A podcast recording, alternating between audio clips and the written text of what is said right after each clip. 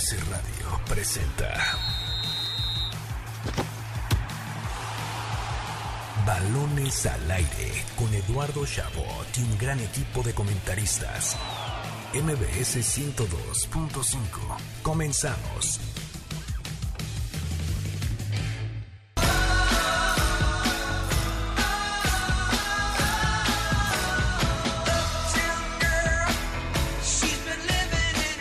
Arrancamos balones al aire en este sábado 5 de septiembre del año 2020. Gracias por sintonizarnos un sábado más aquí en MBS 102.5 de FM. Yo soy Eduardo Chabot. Me acompañan como cada sábado Ramón Cáceres y Carlos Alberto Pérez. Un gusto saludarlos muchachos. Programa muy especial. Estaremos platicando sobre todo el tema Messi. Ahí tenemos una entrevista con Francisco San José Cabestani para hablar del impacto económico que tendrá. Carlos, te saludo con mucho gusto. Hola, ¿qué tal Eduardo, Ramón, a todo el auditorio que hoy nos escucha? Feliz de estar aquí una vez más. Y yo muy emocionado porque se queda Leo Messi, se queda en el club, bueno, de sus amores, aunque pareció demostrar lo contrario, ya lo discutiremos. Y, pues sí, me sigue sorprendiendo la Liga MX porque me sorprende su irregularidad. Lo de, lo de Toluca ganando al Querétaro. Eh, al revés. Perdón, lo de Querétaro goleando, ni siquiera ganando, goleando al Toluca eh, demás partidos. En, general, una Liga MX ya muy, muy irregular, ya me, tiene cansado. Y al que anda con todo con la NBA es Ramón, que no, no lo sabíamos, este, este amor platónico que ahora tiene en estos playoffs. Ramón Cáceres, un, gusto verte con esa emoción de estos hermosos playoffs. Sí, muy emocionado, muy feliz, eh, contento por la música que pusimos de fondo, muy emocionado en todos los sentidos y, y también por la NBA. Yo yo soy un fiel aficionado de los playoffs de la NBA, ¿no? antes de los playoffs, no me hables de eso, no me hables de la NBA, pero ya estamos en los playoffs, estoy muy emocionado y los he estado viendo. Y se vale, ¿eh? en todos los deportes existe esto. A mí me encantan los playoffs de la NFL, el resto de la temporada no, no, le veo mucha importancia. Y eso que son como 10 partidos. Y eso que sí, que no es lo mismo que los 82 de, de NBA. Pero sí, en estos momentos Pumas le gana 2 por 1 a Puebla a punto de comenzar el, segundo tiempo. Aquí les estaremos informando todo lo que suceda. Así que sin más preámbulo, así comenzamos. Balones al aire. El arranque con Carlos Alberto Pérez. Arrancó la jornada 8 de la Liga BBVA MX. Gracias a un calendario bastante atípico, la octava fecha de la Liga Mexicana empezó a disputarse desde el miércoles y finalizará hoy por la noche, por lo que el domingo se quedará sin actividad futbolística. Primero el América abrió el telón en el Estadio Azteca, donde venció al Mazatlán 3-1 en un partido irregular de los de Coapa. El jueves, el Querétaro goleó al Toluca 4-1 en la corregidora y el Pachuca venció en casa 3-1 al San Luis. Buen pase.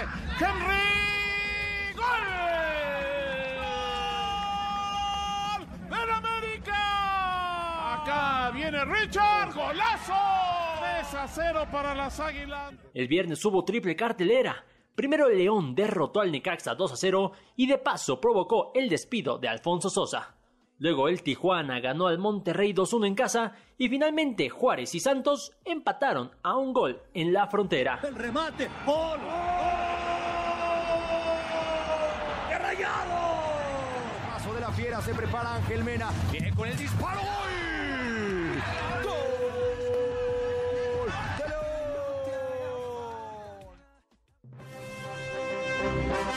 La actividad finaliza hoy con tres partidos.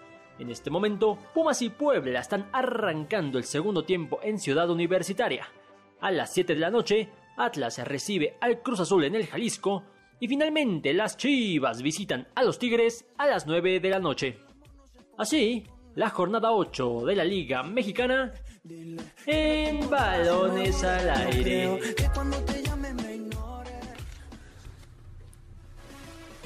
Regresa el fútbol europeo tras una breve pausa. Este mes de septiembre nos regresa la emoción del mejor balompié del mundo, pues inicia una vez más las ligas del viejo continente. No te pierdas un nuevo arranque y métele una lanita a tu equipo favorito. Entra en este momento a caliente.mx, regístrate y recibe 400 pesos de regalo para que comiences a apostar. Caliente.mx, más acción, más diversión. Carlos Alberto Pérez, escuchamos tu audio introductorio de la jornada con lo que ocurrió en esta jornada que no fue doble no entiendo por qué no fue doble, porque empezó como el miércoles.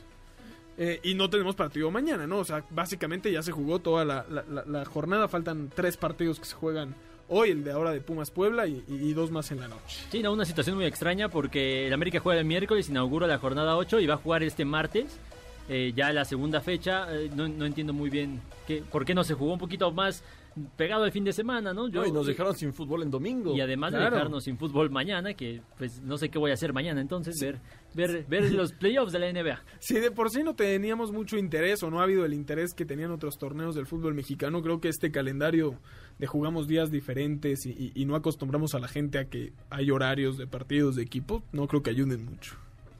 Sí, no, de acuerdo, ¿no? Es, es increíble. Eh, esta semana tuvimos tres partidos entre miércoles y jueves y cero en domingo, ¿no? Con el que vamos a tener mañana, Claro. tres hoy. Es decir, el grueso de la jornada se, juró- se jugó miércoles, jueves y viernes. Entre ¿no? semana. Entre semana. Como será la próxima semana, Como que será la próxima es semana, que es martes y miércoles. Y ya después parece que nos estabilizamos. Bien, bien, bien ahí. Ahora, quien parece que no estabiliza la afición del América es Miguel Herrera, porque sigue ganando, sigue teniendo ahí al América en los primeros puestos, siempre clasificando a liguilla. Ahora gana eh, a Mazatlán con, no sé si con autoridad, con autoridad en el marcador, tal vez no en el esquema de juego. Eh, ¿Son válidas estas críticas todavía Miguel Herrera? Porque a, mí me parece que sí, no juega como, como debería de jugar el América, pero también tiene que ver con una afición ya aburguesada, ¿no? Una afición que ya se acostumbró a estar en el máximo del fútbol mexicano y ahora no, no, no le basta con eso. Claro, y a final de cuentas hay dos lecturas para ver lo de Miguel Herrera. Una en los resultados y una en el funcionamiento. Y en, el- en los resultados yo creo que nadie le puede reprochar absolutamente nada porque esto nos ha acostumbrado a América a llegar siempre a semifinales, lo que ya hemos mencionado, yo por lo menos lo he mencionado hasta la eternidad, 30 puntos por torneo. eh, dos títulos de liga en sus dos etapas con, con el América y que a final de cuentas pues, ahí, ahí tiene al- a las Águilas arriba de la tabla siempre seguro. Sabes que vas, el América va a estar en liguilla cada temporada con Miguel Herrera. Y otra cosa, por ejemplo, lo que vimos ayer, el, miércoles con, con el Mazatlán, un primer tiempo horrible. Yo creo que hasta incluso el, Mazatlán pudo haberse ido adelante en el marcador dos veces, tres veces, se cansaron de fallar en el primer tiempo y en el segundo pues ya eh, se caen a partir del gol de, de Henry Martin. Ahora, es una presión que solo tiene el América, al parecer, ¿no? Digo, Monterrey jugó terrible todo el torneo, el pasado que llegó a su fin, ¿no? No el que se suspendió. Termina clasificando de octavo, es campeón. Y a mí no creo que exista un aficionado que diga qué feo fue ese torneo, ¿no? Se queda esa última, eh, ese último recuerdo del título, que me parece que al América si lo consigue, sí se borrará esto. Eh, pero, a ver, ¿es, ¿es Miguel Herrera, Ramón, el mejor técnico en la historia del América? Y está difícil, está difícil esa pregunta. Pero a mí, a mí me parece, a mí me parece que sí. Al final los números mandan, ¿no? Y, Claro. y entiendo que habrá gente de antaño que diga, no, es que José Antonio Roca, no, es que Carlos Reynoso. Y, y el decir que Miguel Herrera es mejor técnico que ellos no les quita la historia que ellos hicieron, el gran trabajo que ellos hicieron. Pero es que creo que al final los números, ¿cómo, cómo vamos a decirle a Miguel Herrera que no es el mejor? Si es el que más trofeos ha levantado con el América, el que más partidos ha ganado con el América. Entonces, creo que no hay forma de decirle que no lo es. Y al- algo que yo quiero resaltar del Piojo es que justamente este tema de las formas es el, es el que preocupa, ¿no? A la afición del América, pero el Piojo lo sabe. Y, y creo que es la primera vez que hemos visto un Piojo tan autocrítico en la conferencia de prensa justamente del partido contra Mazatlán. Él dijo que, que se va contento porque ganaron, pero no se va contento por la forma en que lo hicieron, eh, dejando entender que, el- que le quedan muchas dudas, ¿no? En cuanto a lo que vio en la cancha. Y creo que, que por fin, al menos, ya es un Piojo que sabe que, que si bien está ganando, no lo está haciendo convenciendo. Ahora nada más pa- para complementar lo que dice Ramón y en contraste a las formas es el equipo que más goles ha anotado en el campeonato, ¿no? Por ahí se, escucha mucho de que no es espectacular y, y- y esto, pero 17 goles me parece en, en 8 fechas. Y ha cumplido, ha mandado perdón, pero Guido se fue a Europa con él. Laines, digamos, lo, lo habrá empezado la golpe, pero termina yéndose después de, de estar ahí con Herrera, ¿no? O sea, sí ha sacado también jugadores, ha traído también jugadores para reemplazar a estos eh, elementos que se van al extranjero y lo ha seguido haciendo bien. Eh, creo que, que, que empezaremos a valorar un poco lo que represente Herrera en el América una vez que ya él, él se convierta en ese entrenador de antaño. Sí, una ¿no? vez que se vaya, ¿no? Tal vez Claro. yo creo que la figura de Miguel Herrera en el América va a cobrar más relevancia en 20 años, ¿no? Cuando la gente Totalmente. se acuerde y diga como lo que hicimos con el Piojo. Hoy, hoy tal vez creo que por eso no se le da el mérito porque hoy lo tienen ahí, ¿no? Y hoy sí Cuando- está para cuestionarlo. Cuando pero- el América deje de clasificar a liguilla tan constantemente como lo hace ahora, se van a acordar, van a decir, sí, criticamos mucho el estilo del piojo, pero ahí estábamos, Sí, ahorita ni eso, ¿no? Y, y entra perfecto que cuando se fue, cuando fue llamado a la selección, sí, el América es campeón, pero poco a poco se empieza a caer ese América que incluso termina con la Volpe, perdiendo una final y después sin clasificar a la siguiente liga. Algo que No, y, cómo nunca tomó a la pasado. América, ¿no? A veces eh, decías, ¿no? Cuando empezaste el tema, a lo mejor es que la afición ya se acostumbró a estar muy arriba y ahora quiere más. Porque que, que no se nos olvide cómo Miguel Herrera tomó a la América, era penúltimo lugar general en la América, era penúltimo, penúltimo. Y llegó Miguel Herrera y, y los ha llevado a dos ligas, una copa, un campeón de campeones. Es decir, diferente realidad la del América, la del Toluca, que es la, la explicación así, el, el ejemplo gráfico de nuestra hermosa Liga MX. El Toluca empieza el torneo ganando tres puntos de los primeros nueve. Luego viene una semana de jornada doble y saca nueve de nueve. O sea, el, el diablo se levanta y le gana a Tigres, ¿no? Al equipo a vencer. Y luego otra vez llegan torneo, eh, partidos de, de normales y le hacen ocho goles en dos partidos y regresa a su mediocridad. ¿Qué, qué, qué es esto? Yo no sé si partidos normales, a ver, vamos a ver los Normales últimos... los- en, en horarios, me refiero Ah. a no jornadas dobles. y- Ah, ok, ok, ok. Sí, porque, porque los, los rivales es Puebla y Querétaro, dos de las plantillas con... Con, bueno, las dos plantillas yo creo que más modestas junto a la de Mazatlán, que Ahora, la de entre Toluca comillas, entre tampoco es la comillas. gran cosa, Pero ¿eh? bueno, a fin de cuentas es, es Puebla y Mazatlán, digo, y Querétaro, pero no pierden 1-0, no pierden 2-0, no pierden 2-1, ni siquiera 3 3-1, pierden 4-1 los dos partidos. Un equipo que, no, o sea, antes de que empezara a, a perder, iba al líder general de la competencia, es increíble. No, y además, eh, es- eh, o sea, lo- los goles de verdad son una cosa en defensa asquerosa. O sea, tú ves a este Toluca y dices, alguien por favor que... Y, que- eh, le- eh, le- a mí me llama muchísimo la atención eso porque cuando traen al Chepo de la Torre, eh, para la gente que no sepa, yo soy de Toluca y mucha gente, aficionados que conozco de allá, me decían, es que no me gusta que llegue el Chepo porque es un técnico muy defensivo. Es un técnico muy defensivo. Bueno, al menos en eso ya pueden estar tranquilos, ¿no? El Chepo, este Toluca del Chepo es todo menos defensivo. Ni ofensivo Die- diez- tampoco. 18 goles le han metido al Toluca en 8 partidos. Es promedio de más de dos goles por partido le meten. No, no, es, es- es terrible. Digo, es lo que esperábamos, ¿no? Cuando el Toluca sacó a Felipe Pardo, se le fue el Puma Gigliotti, eh, de- de- sacó a Talavera para traer al Pollo Saldívar, pero al final el Pollo Saldívar no juega. Eh, no, no pintaba bien la cosa para el Toluca, ¿no? Eh, y León, Eh, o na- bueno, na- perdón, nada más también lo de Querétaro, que, que más allá, más, más ajá, mata gigantes entre comillas, porque le gana a Cruz Azul, le gana al América y ahora pues eh, le gana al, al Toluca, pero había perdido contra, contra equipos de, de, abajo, contra Pumas, Pachuca, Atlas y Santos. Contra esos equipos perdió y le saca el empate al Mazatlán. Entonces yo no entiendo por ahí, eh, o sea, mencionábamos que el Toluca era el reflejo de la Liga MX, pero el Querétaro está igual, porque le gana a los grandes y pierde contra los pequeños. Sí, sí, sí, este Querétaro también. Lo único es porque el Querétaro no tiene tal vez ese renombre que, que se espera en el, en el Toluca. Los que siguen haciendo las cosas fabulosamente desde hace ya varios años es el León. Despierta como líder hoy. Un León que, que otra vez, con la manita abajo, tu queridísimo Nacho Ambriz. Ahí está de líder general después de en- vencer al Necaxa que se quedó sin técnico. Bueno, eh, eh, entre el partido de León Necaxa y el programa ya se quedaron sin técnico y ya tiene nuevo estratega, Ramón. Sí, eh, el hambricismo. Me siento orgulloso de, de ser de los primeros en subirme a ese barco.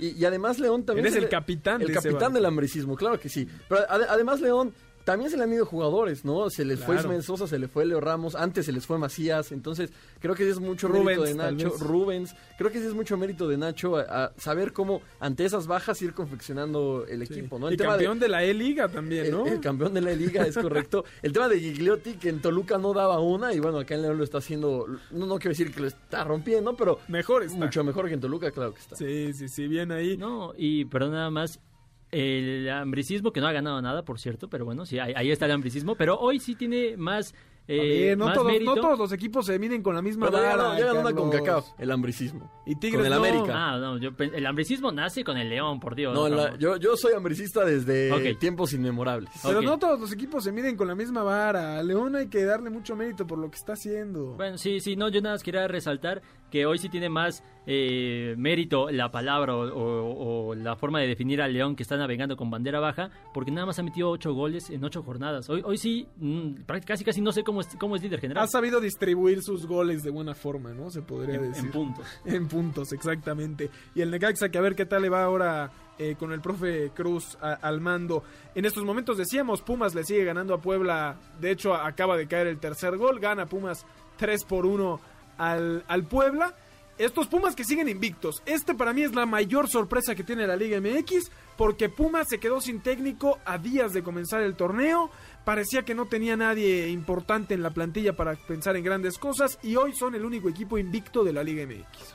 Sí, increíble, ¿no? Cuando Mitchell sube ese video renunciando cuatro días antes de que empiece el torneo. Ahora, el tema con Pumas, yo no, no quiero ser el aguafiestas de Ciudad Universitaria, pero el tema con Pumas es que ya lo hemos visto muchas veces y ni siquiera creo que este invicto sea tan, no sé cómo decirlo, No, yo sea sí de veo tanto valor como, como los los otros. Es decir, este equipo empató con Mazatlán, empató con Monterrey, que con, con todo respeto, un Monterrey que, que antes de ese partido había ganado un juego en todo el 2020. Entonces, yo, yo todavía no sé, me voy a esperar. No se hoy, las compras hoy- hoy le están ganando al Puebla, es verdad, un Puebla que lo había venido haciendo bien en el torneo, pero un Puebla que apenas antier eh, tuvo seis nuevos casos de coronavirus y entre ellos estaba su portero Viconis, Santiago Ormeño, entonces un Puebla con muchísimas bajas el que está jugando hoy, hay que decirlo. Sí, eso es cierto, ¿no? Es el, el- el contexto marca todo en esto. Pero Yo, yo, sí, yo concuerdo. Mm, quiero complementar lo que iba a decir Ramón. Yo creo que el invicto no significa nada, pero no por eso no vamos a dejar de mencionarlo. Es, es completamente válido. Pero sí, yo,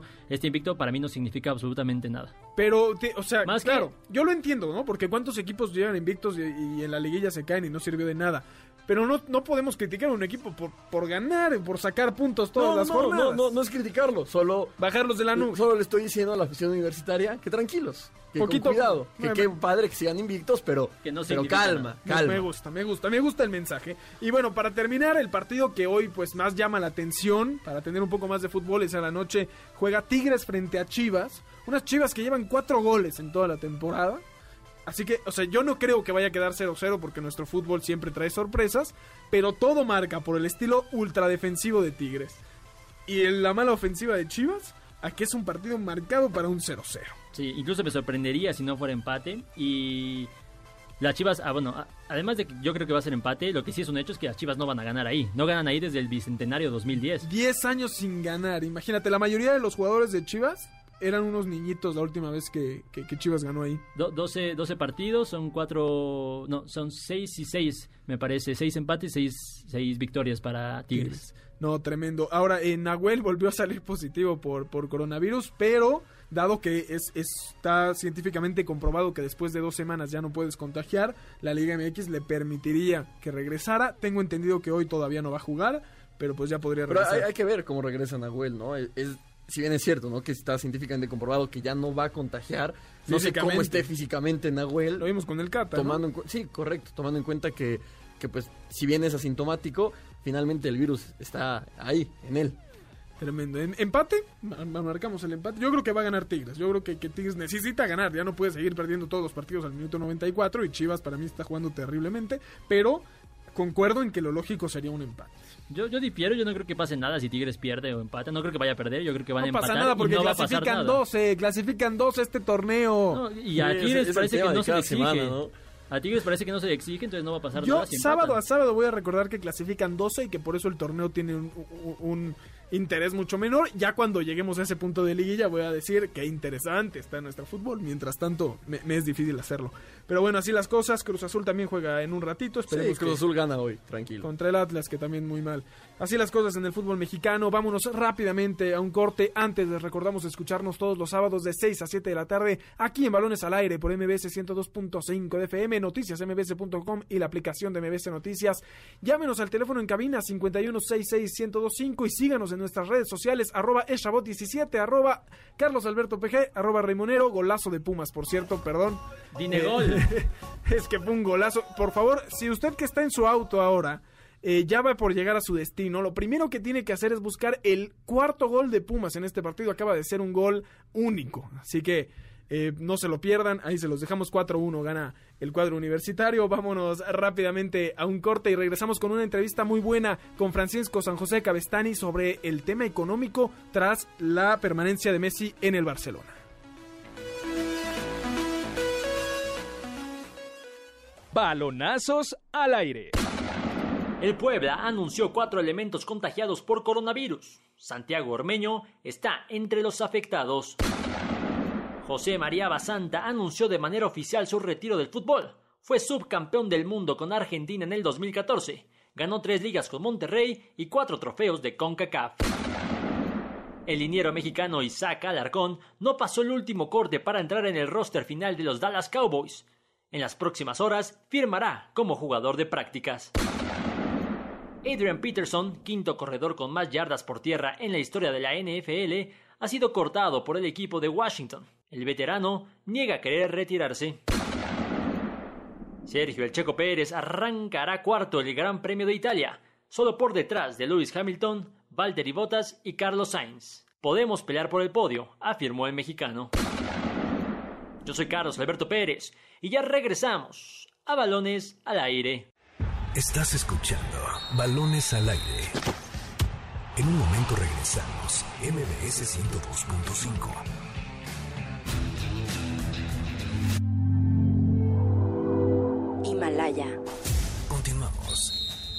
Estás escuchando Balones al Aire. MBS 102.5. Es difícil y, y me costó muchísimo llegar a, a, tomar la decisión esa. Por eso te digo que no, no viene de, del resultado de, contra el Bayern. Eh, viene a causa de, de, un montón de cosas que, que vienen pasando. Eh, siempre dije que yo quería terminar mi carrera acá, pero siempre dije que, que, quería un proyecto ganador. Y la verdad que no hace tiempo que no hay, no hay proyecto, no hay nada. Sí, los últimos años que, que me queda lo quiero eh, disfrutar y competir por, por ganar la Champions. Eh, siempre fue lo que, lo que quise durante todos estos años. Y, y bueno, todo eso hizo que, que, me lleve a esta, a esta decisión que, que después no, no se lleva a cabo porque volvemos al principio. Eh, yo pensaba, no, pensaba no, eh, estamos seguros de que, de que yo quedaba libre, que el presidente siempre dijo que yo al final de temporada podía decidir si me iba o no. Y ahora se agarran de que de que no lo hizo antes del 10 de junio, cuando el 10 de junio todavía estábamos compitiendo por, por la liga en el medio de este lío de, del virus este de mierda y de todo lo que nos pasó, que se alteraron toda, toda la fecha. Y bueno, ese es el motivo por el cual eh, voy a seguir en, en, el club, porque él me dijo que, que la única manera que de salir era pagar la cláusula, que eso es imposible obviamente, y si no, ir a juicio. Y ir a juicio es una locura, yo nunca iría a juicio con, contra el club al cual al cual amo, al cual me dio, me dio todo, el cual me ayudó desde, desde que llegué, el club de mi vida, tengo mi vida hecha en, en Barcelona, eh, crecí acá, lo viví todo, me dio todo, yo también di todo. Estamos de vuelta en Balones al Aire por MBS 102.5 de FM. Soy Eduardo Chabot, me acompañan Carlos Alberto Pérez y Ramón Cáceres. Escuchábamos a Lionel Messi en esta entrevista que dio a Gol.com, la exclusiva sobre qué iba a pasar con su futuro. Eh, me quedo con la forma en que describe al, virus que nos azota, la verdad lo, comparto. Pero dur, durísimo, ¿no? La, entrevista. De, de verdad, de, de, lo que hablamos la semana pasada de Messi, creo que esta, este escenario sí lo veíamos factible, pero no así, ¿no? Que llegara Messi no con un comunicado del club, sino por su cuenta en una entrevista diciendo básicamente me quedo porque si no me obligan a irme a juicio y yo no me voy a ir a juicio porque yo no me voy a pelear con el Barcelona, ¿no? No voy a dejar que esto acabe así. También seguro habrá un tema de, del dinero que tendría que no, gastar eh, para eso. No se, no se va a juicio porque lo va a perder, claro. Pero, pero a ver, la cosa está así. El, el momento en el que Messi eh, les avisa al Barcelona que no quiere continuar, él manda un burofax y lo que se especulaba y lo que se decía es que bueno, no, el burofax lo puedes usar en términos legales, es decir, es un documento que tú lo puedes utilizar en un juicio. Entonces, claro. Messi se preparó por si se iban a juicio, mandó un burofax, que es un tipo de documento que tú puedes usar en un juicio, y, y ahora que se da cuenta, quiero pensar que ahora que se da cuenta que lo va a perder, resulta, no, no me quiero ir a juicio con el club de mis amores. Ahora, gran, gran invitación. ¿Por qué sucede esto, Carlos? Que es muy interesante, es porque tanto Messi como varios de otros futbolistas como Xavi en su momento, Puyol seguramente, eh, tenían estos contratos en donde con un año todavía de, de, de, de, contrato, vaya la redundancia, eh, pueden salir, ¿no? Si quieren. Y se supone que el contrato de Messi terminaba en junio, pero dado que llegó el coronavirus y, el torneo español todavía no terminaba para esa fecha, se supone que la fecha tuvo que haber cambiado para que todavía ahorita pudiera cambiarse de equipo y básicamente la Liga Española y el Barcelona dijeron no, no te fuiste cuando podías, ya, ya ahora no, no se puede. Claro, creo que resulta complicado creer del todo a, a Messi porque en realidad no parece tanto una entrevista, por ahí... Eh, podría ser incluso un comunicado entre, entre periodista y, y, protagonista, que en este caso es Messi, porque no lo cuestionan, en realidad no, no, no, no lo ponen, digamos, en jaque, no está esta pregunta incisiva que tanto gusta del periodismo. Y prácticamente es pues, micrófonos abiertos, Leo, exp exprésate y, y, Y ya después está si le quieres creer o no a Messi.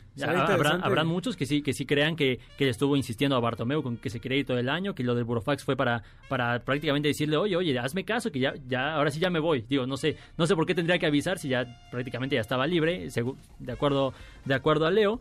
Pero yo me quedo con, con esta sensación de, de, no sé si arrepentimiento, digo, a final de cuentas se, da cuen- se eh, nota que no puede permanecer en el club, pero él quería dejar al, al Fútbol Club Barcelona en el peor momento, no de su historia, porque ha tenido horas muy bajas, pero sí de la historia reciente. Estaba hundido tanto moralmente como futbolísticamente, y es el momento en el que como- eh, es el como- momento en el que lo quiere Como dejar. compañero, ¿cómo vas a ver a Messi? Es decir, ¿qué, qué va a Claro. Coutinho que viene llegando? No. Voy a compartir vestidor con, con este tipo que, que nos quería abandonar. Y que además lo dice, ¿no? En el audio que acabamos de escuchar, empieza diciendo, eh, creo, ya no me acuerdo si- si, entró dentro del audio, creo que sí, la parte en la que él dice, yo no me, yo, yo no, yo lo que quiero es pelear por la Champions y, en es- y veo un equipo sin Ah, y- proyectos. y, y a mí me parece muy refuerzos". injusto que lo diga ahora, porque creo que llevamos 3, 4 años en las que cada inicio de temporada veíamos a Messi en el Camp Nou con micrófono en mano diciendo, este año vamos por la Champions. Cosa que yo se lo aplaudí en su momento, porque qué bueno que tu líder diga que quieren la Champions. Sí. Pero si tú no creías que hay un proyecto para ganar la Champions, me queda claro que obviamente Messi no va a decir en el micrófono, no vamos a ganar la Champions. Claro. Pero no tienes que decir que sí, puedes decir, vamos a entregar todo, no, vamos a no, pelear. No, es más, yo, yo lo pienso al revés. Yo creo que si ya sabe que se va a quedar, en esta entrevista no tendría por qué decir el Barcelona no tiene un proyecto. O sea, tú lo que estás diciendo es me voy a quedar, pero que todos mis compañeros sepan que no confío en No, ellos. Sí, do- do- 100%. dos, dos cosas que ver aquí. Primero, no estoy de acuerdo con, con Ramón, porque entonces, a ver, le critican, a- le critican a Messi porque no, no se carga, no arenga a sus compañeros yo y no la- se carga cuando- al equipo al, al hombro. Y, y la primera eh, cosa No, que hace cada temporada decir, no, ¿saben qué? Queremos la Champions. Pero eso Ramón lo aplaudió, Es eso Ramón lo Yo, aplaudió. yo aplaudí, aplaudí cuando lo hizo, cuando salió a decir, esta temporada quiero la Champions. Dije, qué bueno, qué bueno que, que Messi Sí, se sí. cargue esa responsabilidad, qué bueno. Pero se me hace injusto que cuando no obtiene Gana. la Champions diga que no había proyecto para ganarla, cuando él mismo dijo que la, que la, que la iban a ganar. Entonces, creo que es más justificación, ¿no? Ah, Y, y repito, me queda claro que obviamente Messi no iba a salir al estadio a decir, no tenemos proyecto para ganar la Champions. Pero no tienes que decir que la vas a ganar, puedes decir, esta temporada vamos a... Iba a decir una, una expresión muy argentina. Esta temporada vamos a rifarnos. Eh, punto y aparte, para todos aquellos que quieran dedicarse al periodismo, será interesante saber de qué manera Gol.com consiguió la entrevista, porque la verdad es que es algo, más allá de que no lo hayan cuestionado, que era obvio que no iba a haber, porque evidentemente hay, un diálogo con Messi para que él dé el comunicado por ahí, sería interesante este trabajo periodístico, cómo se logra, ¿no? El contacto y demás. Eh, y por otro lado, hay toda una telenovela detrás de este comunicado, ¿no? El tema de Bartomeu de decir, y lo platicábamos ayer tú y yo, Carlos, por un lado, si él hubiera vendido a Messi, y hubieran bajado el precio para que se pudiera ir, eh, pudo haber saldado tal vez muchas de las deudas que va a tener el Barcelona, ¿no? Pero por otro lado te vas como el presidente que vendió a Messi y finalmente él en marzo dejará su cargo, así que él decide mejor que se quede y tal vez cuando yo me vaya él decida que él decide que no que no se va eh, y si sí se va yo ya no voy a estar acá. Para mí Bartomeu Sí. lo hizo perfecto. Incluso él, él llegó a decir, ¿no? Y si lo que necesita Messi para quedarse es Que que me vaya. vaya. Él lo hizo perfecto. Claro, yo creo que Maquiavélico, a- pero- aquí, aquí pesa mucho las formas de Leo Messi, que yo creo que para mucho un sector grande del barcelonismo, Leo tenía razón, tiene razón en, en criticar a la directiva, aquí tiene razón en, en- en estar en desacuerdo en varias cosas, cuestiones deportivas, porque si te traen a, a, a Bright White, si te traen a Nelson Semedo, si te traen a, a Malcolm para reforzar un equipo que qui- quiere ganar a Champions, obviamente vas a estar enojado cuando trajeron a del otro lado... Pero no, también, trajeron pero un momento, un sí, momento. sí llegaron ellos, pero también llegó Frankie de Jong, también llegó Griezmann, Coutinho Eh, que, que después lo... Sí, falta no, alguien más que y- llegó y va- que no de Dembélé. Dembélé. Sí, pero eh, bueno, va, va de la mano a, a que no, no nunca pudo gozar de, de esta plantilla poderosa que antes sí tuvo. Obviamente se acostumbró a, a la- a la riqueza de un plantel, pero bueno, yo mi, mi comentario iba más enfocado a que la idea era dejar en evidencia a Bartomeu, algo que claro que se puede criticar, pero no le salió porque hoy estamos hablando de las formas de Messi, de, de- de su actitud como líder. Bartomeu se quitó del escenario, No, dijo lo Messi. hizo- Bartomeu lo hizo fenomenal. Digo, que, que Muy maquiavélico, dentro de lo que cabe. repito. Ahora, porque muy- finalmente la crisis económica que vive el Barcelona Sí, sí, es por sí. Bartomeu. Exacto, O sea, exacto, exacto. O sea, Ba- Bartomeu puede ser muy criticado por, por muchas personas, pero a final de cuentas, pues él prefirió eh, arriesgar el patrimonio que cada presidente o candidato a la presidencia eh, pone para asumir el cargo como presidente del club a, para, salvarlo. Para salvar al, ídolo, por decir, por no manchar su imagen, porque más allá de su imagen, ¿qué le hubiera afectado a Bartomeu? Decir, ¿saben qué? Llévenselo no por 50 quiero saber lo que la afición de, de la Barcelona está pensando de ti en este momento que te escuchan. No, no, no, yo, yo no quiero defender a, a, Bartomeu, pero a final de cuentas es, un punto que casi nadie menciona y que hay que, hay que mencionar, porque, porque la deuda ahí está, el Barça perdió alrededor de 200 millones, entre 150 y 200 millones de euros por el coronavirus, eh, en merchandising, en eh, en, boletos, en, taquilla. Bilingüe y todo tú, pero sí, este, eh, como todo el dinero de Neymar se, se, gastó en nada, básicamente, que eso es tristísimo. Eh, pero ah, bueno, hablando de dinero, tuvimos la oportunidad de platicar con el maestro Francisco San José Cabestani eh, antes del programa sobre esto, ¿no? Sobre el tema económico del Barcelona, si conviene que se quede Messi, si no conviene en, cuestión de números, eh, también por lo que dices, no todo lo que vende como jugador, así que aquí les presentamos la entrevista que tuvimos con él. Para seguir platicando del tema que más ha llamado la atención de la prensa deportiva a nivel global en las últimas semanas, el futuro de Lionel Messi en el Fútbol Club Barcelona, tenemos en la línea de balones al aire al maestro Francisco San José Cabestani, licenciado en Administración por el ITAM y con una maestría en Administración y Ciencias aplicadas al deporte. También es corresponsal para la revista española Don Balón. Francisco, antes que nada, muchísimas gracias por tu tiempo. Al contrario, eh, un placer estar con ustedes y aquí a las órdenes.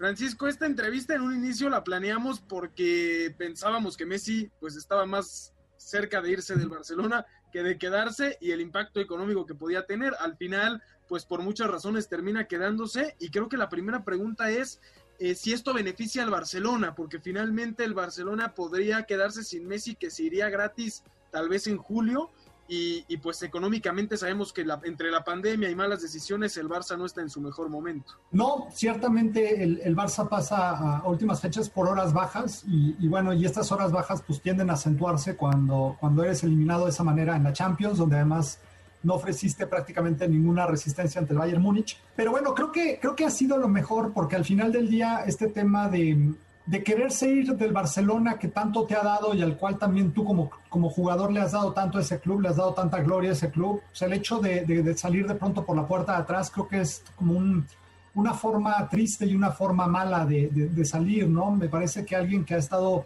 toda su vida, que además cada vez son menos los jugadores que, han estado solamente en un club eh, y que han vestido una sola camiseta, el hecho de de pronto pues salir de esa manera de la institución en la que solo has estado vistiendo los colores de ella, pues se, vuelve un tema pues triste y, muy lamentable y que el barcelonismo como tal pues no se lo merecía y los aficionados del Barcelona seguramente han pasado una semana muy complicada o, llevan algunos días sin dormir pensando en cómo se podía resolver este tema de, Lionel Messi.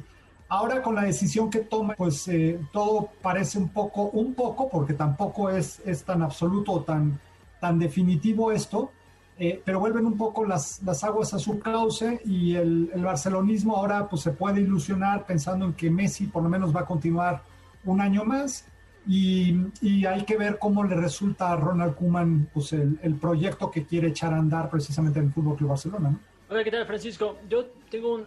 Eso es en el plano deportivo, pero aquí también eh, vemos que la decisión de quedarse, eh, Leo, va a tener un impacto en el tema económico muy severo, porque pues sabemos pues el monto de dinero que implica el Barcelona que, que Leo permanezca en el club una temporada más por el alto salario que gana, alrededor de 100 millones de euros es, es la inversión que va a tener eh, el Fútbol Club Barcelona por mantener a un jugador de 34 años y terminando la temporada va a salir pues prácticamente gratis. ¿Esto cómo, cómo va a impactar a, la economía del Barça que prácticamente está en, números rojos? Sí, la, economía del Barça en realidad eh, yo creo que está un poco en la disyuntiva de saber si, si, algún club iba a pagar los 700 millones de euros que se pedía por, por Lionel Messi o, o si, si, ahora que lo tienen, eh, obviamente tratarán de hacer caja de otra manera.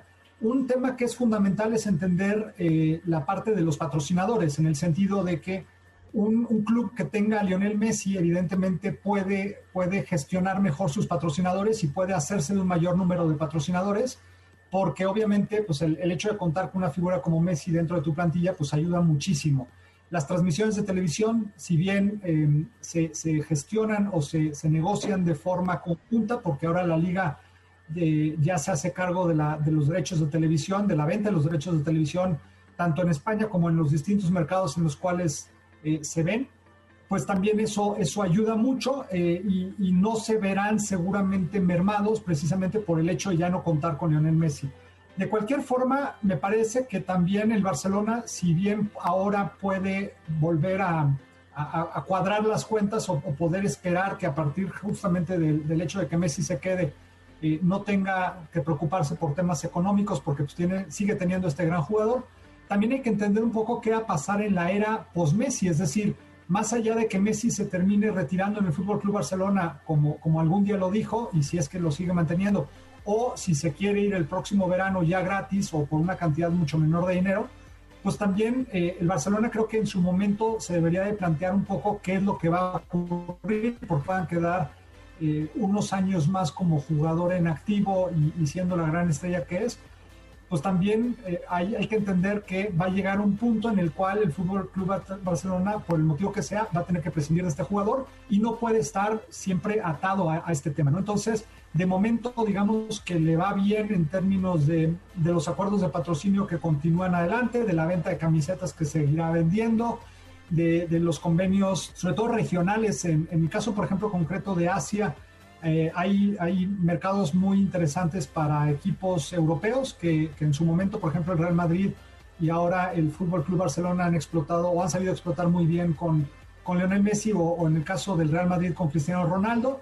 Ahora, por ejemplo, bueno, cuando, cuando Cristiano fue tras, eh, traspasado a la Juventus, la Juventus también tuvo una, un, eh, pues un envión muy importante justamente en estos mercados asiáticos donde, donde siguen mucho a un jugador en particular y no tanto a un equipo. Entonces, eh, si el jugador milita en ese equipo, obviamente se ven muy, muy beneficiados.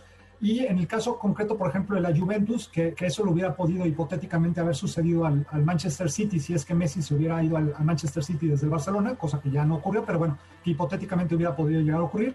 Eh, la Juventus de Turín, por ejemplo, suma tres eh, patrocinadores japoneses derivado de la gran popularidad que Cristiano Ronaldo tiene en, Japón concretamente, ¿no? Entonces, el hecho de contar con figuras de este calibre y pensando en que mercados de este tipo, como, como los, eh, algunos de los mercados asiáticos, sobre todo el sudeste asiático, eh, prefieren o tienen una marcada preferencia por ciertos jugadores muy puntuales, pues el hecho de contar con una figura de, este tipo en tu equipo te, te hace, eh, te ayuda mucho para efectos de hacer giras, bueno, no en este año de la pandemia, evidentemente, pero tradicionalmente los, los, equipos, muchos equipos europeos suelen hacer giras precisamente a estos mercados y a conseguir patrocinadores, ¿no? Con lo cual se empieza a ver un, un beneficio económico de vuelta derivado justamente de estos acuerdos que se logran.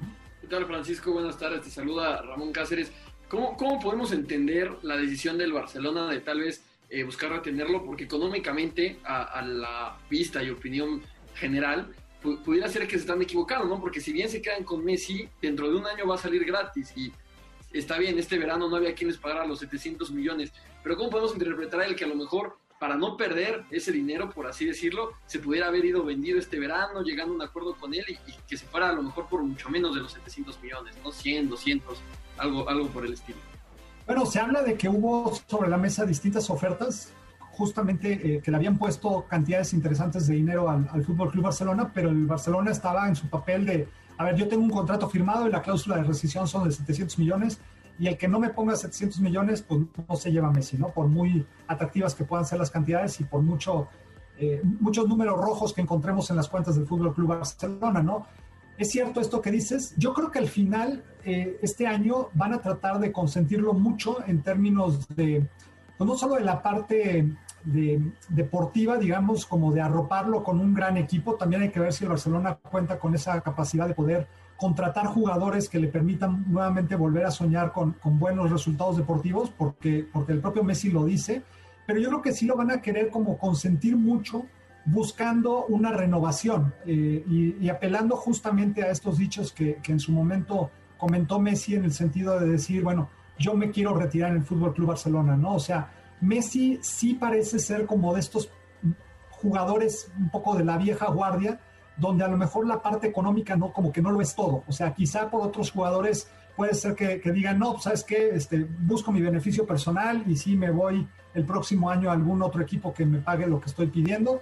Y a lo mejor no me, no me miro tanto el escudo que llevo en el pecho como para, como para eh, sentirme como, como casado con él o como responsable o ligado a él, ¿no? De tal forma entonces que lo que va a tratar de hacer la actual dirigencia del Fútbol Club Barcelona es precisamente a, partir de estos dichos que en su momento ha comentado Messi, pues hacerle entender que, que, lo ven a él vestido de azulgrana hasta que se retire. Obviamente, eh, seguro en el futuro le están pensando dar alguna posición, pero, pero un poco como, como este tema de ligarlo, eh, sobre todo a la luz de estos, de estos em, pues este contrato, este convenio que le ofrecía o que se supone le había ofrecido el Manchester City, donde iba a jugar una cantidad de tiempo en Inglaterra, después lo iban a llevar a, Nueva York para, retirarse en el New York City FC y luego este, ofrecerle este cargo como de embajador justamente de, estos equipos, tanto del Manchester City como del New York eh, FC y de todos los equipos del City Football Group, ¿no?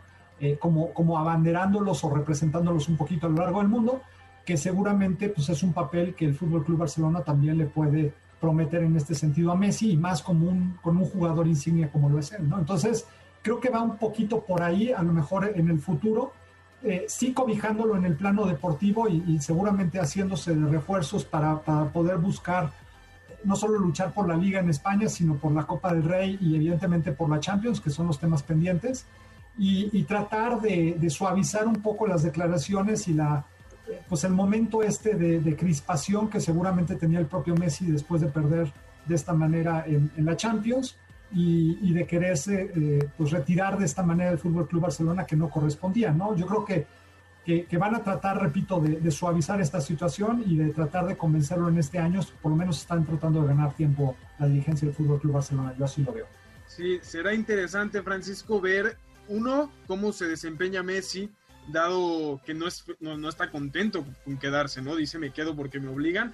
Y dos, si esa parte de amor a, la camiseta se traduce en que él decida bajarse en algún momento el salario, que como dijo Carlos es, es, bastante alto, para poder tener jugadores, nuevos refuerzos que lo ayuden a conseguir la Champions. Francisco San José Cabestani, muchísimas gracias por, por estos minutos y de verdad te lo agradecemos enormemente. Al contrario, Eduardo, a la orden y un placer haber estado con ustedes aquí esta tarde.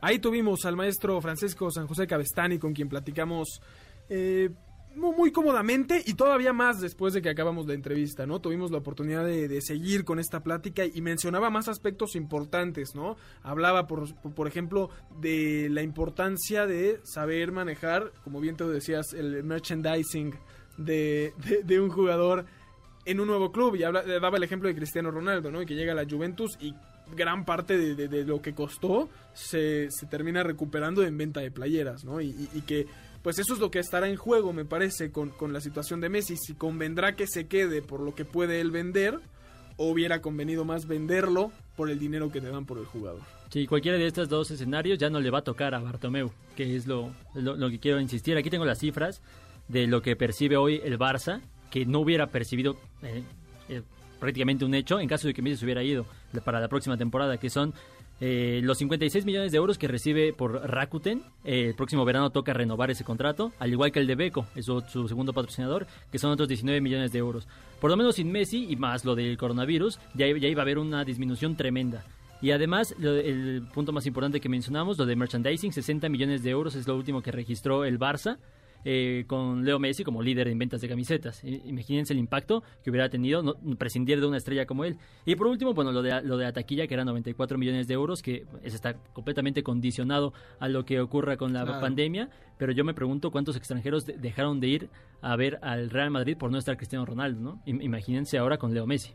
Sí, me parece una actividad, ¿no? Turística, incluso el decir vamos a Barcelona a ver a Messi, ¿no? Lo que en un año ya podría cambiar. Podría cambiar. Prácticamente un hecho que va a cambiar, a no ser que algo cambie dentro de Messi. Eh, pero nada más, hoy uno de los principales eh, periódicos en España amanece con la portada de que Leo Messi va a esperar a la próxima elección de presidencia de, de para saber si se queda o no. Eso lo define todo. Yo sí creo, yo, yo pensaría igual que tú, Ramón, en que, en que Messi se va a ir independientemente de qué por lo molesto que está, pero como él es consciente que en marzo Bartomeu va a decir yo me voy, él sabe que es muy posible que llegue un nuevo presidente. Y, no creen que. Porque con seis meses de contrato, la FIFA ya te deja arreglarte con otro club. Entonces, Messi puede arreglarse con otro club desde, enero, diciembre, enero. Y la Junta para definir el futuro de la presidencia del Barcelona es en marzo. Y como decía Francisco, la eh, verdad es que el plan del City suena no, es un, hermoso, es un gran ¿no? plan. 22 años en Inglaterra y después vas a retirarte a Nueva York, Estados Unidos y nada, es.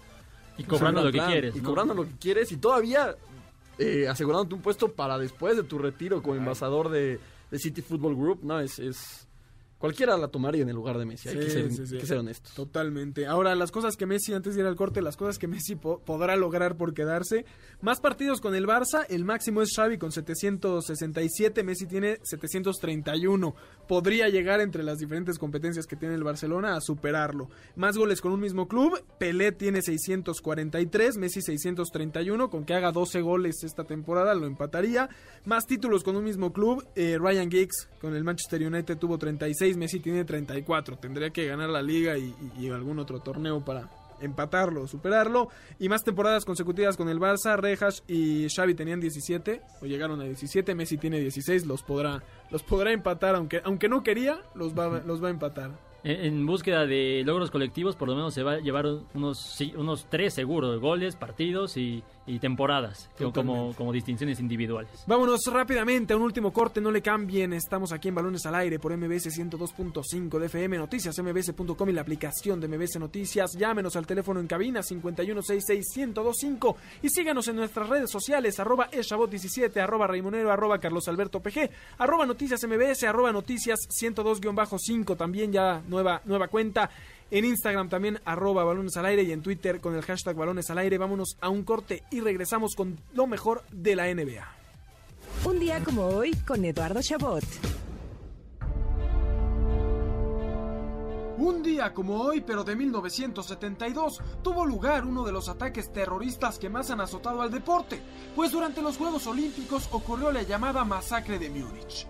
El 5 de septiembre de 1972, 11 elementos de la delegación de Israel fueron asesinados por el comando terrorista denominado Septiembre Negro, parte de la Organización para la Liberación de Palestina, liderada en ese momento por Yasser Arafat, en busca de lograr un golpe a nivel internacional y como demanda para la liberación de prisioneros palestinos en Israel y Alemania. Con ayuda de agentes neonazis, el grupo terrorista logró asesinar a 11 atletas y entrenadores israelíes, así como un oficial alemán dentro de la Villa Olímpica, mientras que cinco de los ocho miembros de Septiembre Negro perdieron la vida en el intento de rescate de rehenes por parte de la policía. Los otros tres fueron detenidos y liberados 53 días después tras el secuestro de un avión por parte de la organización, donde prometieron cesar sus ataques a Alemania si les regresaban a su gente. Tiempo después, Israel crearía operativos para dar con los responsables aún vivos y hacer justicia por su cuenta. De manera sorpresiva y criticada firmemente, los juegos solo se detuvieron por un día y se reanudaron bajo el lema de que los terroristas no pueden condicionar los juegos y estos deben continuar. Finalmente, el 7 de septiembre, la delegación de Israel decidió abandonar la justa olímpica. Hoy, a 48 años de aquel atentado terrorista, recordamos uno de los eventos más impactantes que hayan ocurrido en unos Juegos Olímpicos, aquellos en donde el deporte se vio superado por el odio político y social, un acontecimiento que nunca debe de volverse a repetir. Estás escuchando Balones al Aire. En un momento regresamos. MBS 102.5. Continuamos. Estás escuchando Balones al Aire. MBS 102.5. Deporte Palomero con Jessica Carvel. El mes de septiembre ya comenzó y los mejores estrenos han llegado a Netflix para entretenernos en esta cuarentena.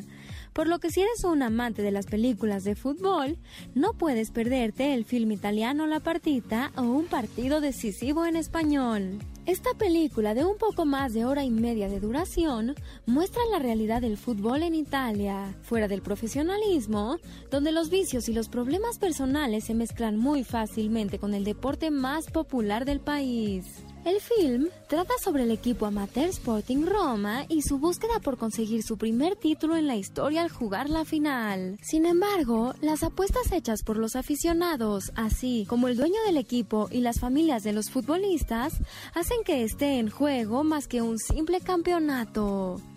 En esta aventura llena de drama y comedia, conocerás algunas de las problemáticas de la pobreza italiana y el papel tan importante que el fútbol juega para ellos, tanto dentro como fuera de la cancha. Situación que muchas veces se ha trasladado incluso al profesionalismo, como con el Calciopoli en 2005.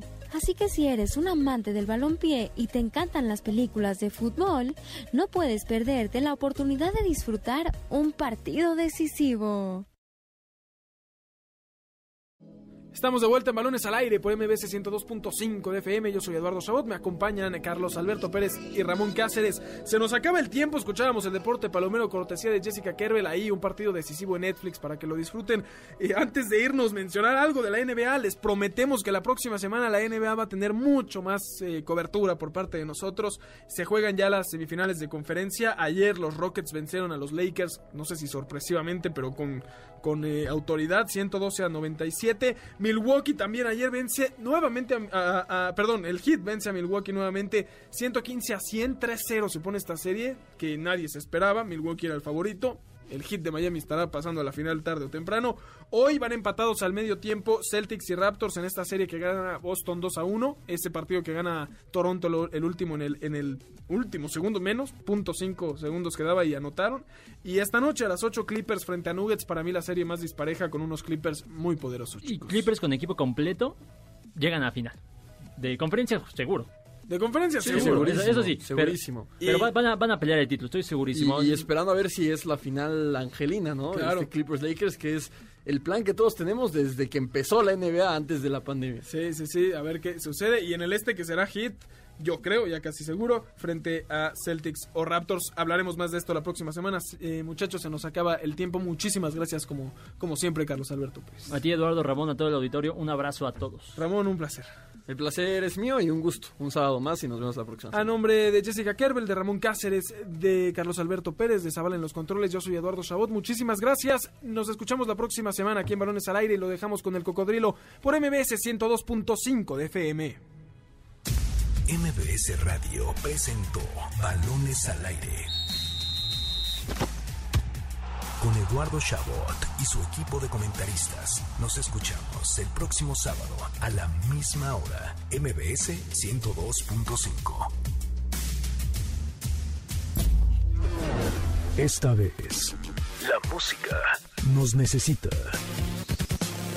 Escucha a Ana Torroja, Los Ángeles Azules, Bronco, Fobia, Natalia Lafourcade y más en el concierto Juntos Volveremos a Sonar. En versiones inéditas, un esfuerzo del Fondo Música México en exclusiva a través de la plataforma Ticketmaster Live en apoyo a músicos y personal técnico afectado por la pandemia. Disfrútalo desde la comodidad de tu casa. La cita 13 de septiembre, 7 de la noche. Juntos volveremos a sonar. MBS 102.5